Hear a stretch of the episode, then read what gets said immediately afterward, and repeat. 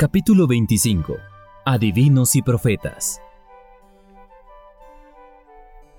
Porque las imágenes han hablado vanidad, y los adivinos han visto mentira, y han hablado sueños vanos. En vano consuelan, por lo cual se fueron ellos como ovejas y fueron humillados porque no tuvieron pastor. Verso 2, capítulo 10 de Zacarías. Hemos de hacer diferenciación entre los adivinos y los profetas. Elifas Leví dice lo siguiente. Adivino viene de la palabra divinaris, divinus, que significa ejercer la divinidad. Pero se le olvidó al abate Alfonso Luis Constant la partícula a, que precede a la palabra divino. La gramática dice lo siguiente. A preposición que denota separación, alejamiento. Teo significa Dios, pero si le anteponemos la partícula a, formamos la palabra ateo, con el que denominamos al que no cree en Dios. Adivino representa precisamente lo contrario de lo divino, es decir, lo diabólico.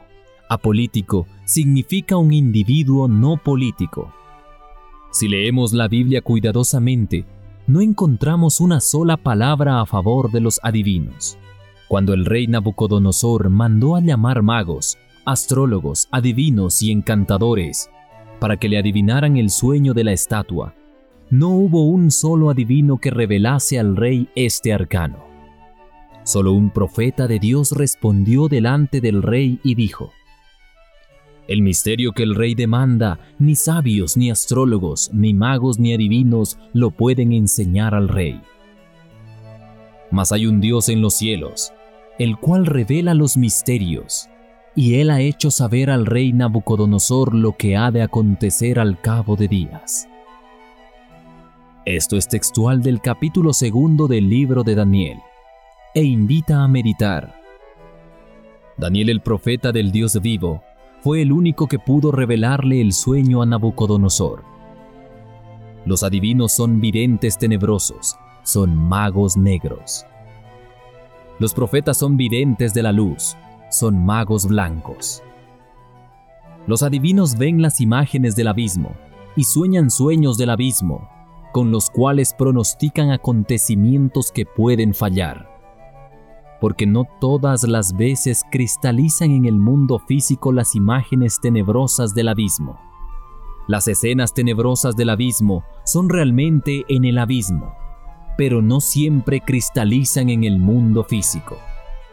Los profetas son videntes de luz, varones de Dios iluminados por el Espíritu Santo, y sus pronósticos son exactos porque sus glándulas pineal y pituitaria están totalmente iluminadas por el fuego sagrado.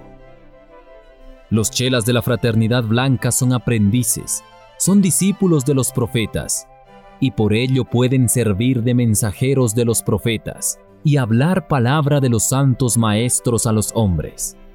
Para ser profeta se necesita recibir el Espíritu Santo. Empero los discípulos de nuestra logia blanca son mensajeros de los profetas y discípulos de los profetas. Los sueños vanos son del abismo. Los sueños de la luz son de la luz. Entre los profetas hay jerarquías. La iluminación se va realizando poco a poco, porque la naturaleza no hace saltos. En todo hay escalas y escalas, grados y grados. Existe el vidente del vidente y el profeta del profeta. El vidente del vidente es el íntimo, el profeta del profeta es el íntimo. Las visiones luminosas de nuestros discípulos vienen de las jerarquías blancas. No obstante, si nuestros discípulos se entregan a la fornicación y cogen por el camino negro, se alejan del camino de los profetas y se vuelven adivinos. Entonces sus sueños son sueños del abismo, son sueños vanos, y sus pronósticos tenebrosos fallarán lamentablemente, produciendo en ellos confusión de rostro y vergüenza. Los profetas son los maestros de la venerable logia blanca. Los adivinos son los magos negros, los videntes tenebrosos, los profetas de los Baales, que comen en la mesa de Jezabel y enseñan a fornicar y a comer cosas ofrecidas a los ídolos. Nuestros discípulos deben seguir la senda de la perfección.